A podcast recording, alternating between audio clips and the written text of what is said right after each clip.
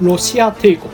およそ200年間も存続したユーラシア大陸の覇者。各地に領土を広げ最大半島は大英帝国モンゴル帝国に次ぎ世界帝国ランキング第3位である。全世界の陸地の22%以上をも占めた。当時最高の機動力であった馬を用いた精鋭部隊コサック騎兵はトルコとの戦争でも猛威を振るい世界最強と言われていた。海においてはウラジオストク。旅順。そして西側にバルチックという3つの大艦隊を保持。その戦力は海軍大国のイギリスでさえ迂闊に手を出せない。世に言う日露戦争ですが相手の戦力がはるかに格上という現実に加え武器もお金もそもそも日本の方があっという間に尽きるので継続さえできないという不利さです。しかしロシアの準備が完璧になる前にこちらから仕掛ける以外もはやない。こうして1904年世に言う日露戦争の火蓋が切って落とされました。これは司馬遼太郎の名作坂の上の雲の舞台としても描かれている戦争です。小説ではロシアへ宣戦布告し攻撃命令を受けた軍人たちがこれで日本も滅亡かもしれぬという悲壮なセリフや逆にロシア皇帝が日本が攻撃してきただと我々を相手にか。それは本当かね。とにわかに信じられないといった場面がありますがそれほどまでに力の差があったんですね。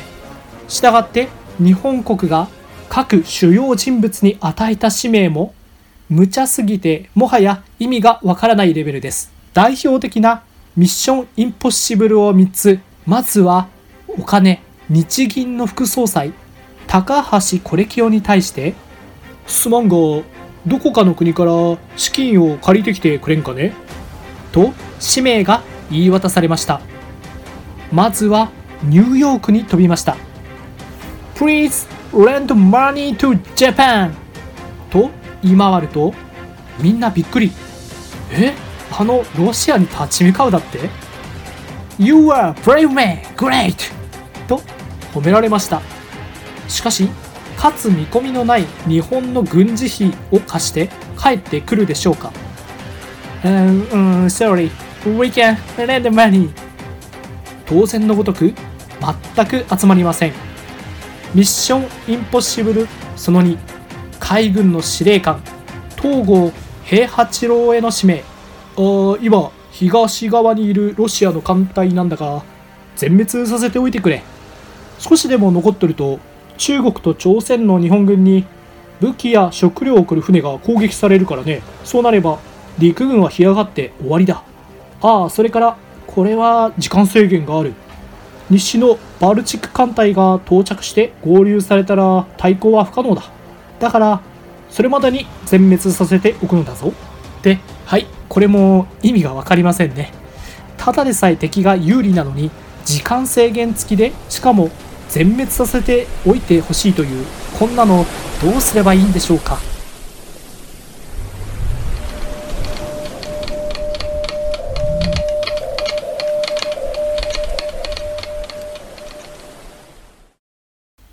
ミッションインポッシブルその3陸軍の満州司令官大山巌への指令。あロシアは必ず大軍で押し寄せてくる。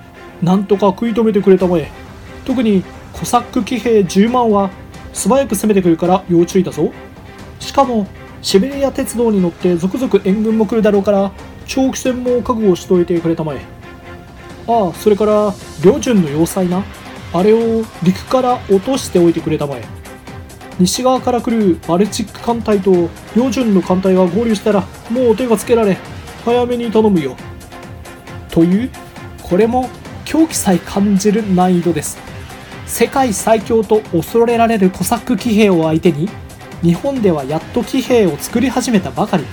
その上ガチガチに固められている両順の要塞の攻略がタイムリミット付き。気が遠くなりそうです。そんな究極の自転車操業状態で始まった戦い。まずは今の韓国西北部人選にいるロシア艦隊を攻撃に向かいます。